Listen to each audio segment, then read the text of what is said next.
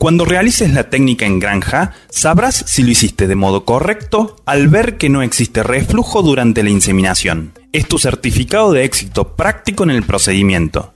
Claro, después resta corroborar que los resultados reproductivos acompañan. Antes del paso a paso de la técnica, es importante comprender en qué situaciones puede existir reflujo y qué podemos hacer. Soy César Puig, este es el capítulo 8, Reflujo, del curso de inseminación postcervical. Genox es precisión en reproducción porcina. Cinco minutos después.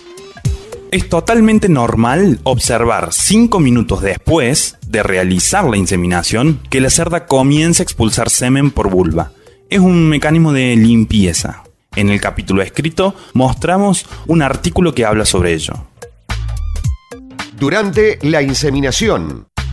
Si ocurre durante el proceso, estaríamos en problemas. Nos está indicando que algo no va bien.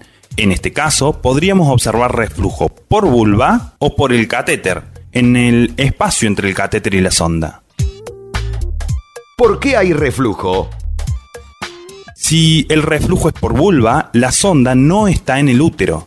Al colocarla, probablemente la sonda, en vez de atravesar el cervix, se ha plegado o doblado y estamos dejando el semen en la vagina y por consiguiente vemos que sale por vulva. Si es por el catéter, podríamos decir que el útero no está receptivo, la cerda está tensa o con miedo, o incluso puede estar ajustando su abdomen y ejerciendo presión sobre el útero. Hay que recordar que es un espacio muerto el útero, lo cual provoca que el semen no ingrese de modo correcto. También la sonda puede ser demasiado corta para atravesar la longitud del cervix de algunas cerdas, provocando cierto retorno de semen por el catéter, al estar inseminando en el fondo del cervix y no en el útero. ¿Qué hacer? Primero debemos retirar la sonda a la posición original, no el catéter, solamente la sonda. Segundo, recolocar el catéter y hay que tener cuidado con la estimulación. Veremos en el paso a paso cómo confirmar que estamos en la posición correcta.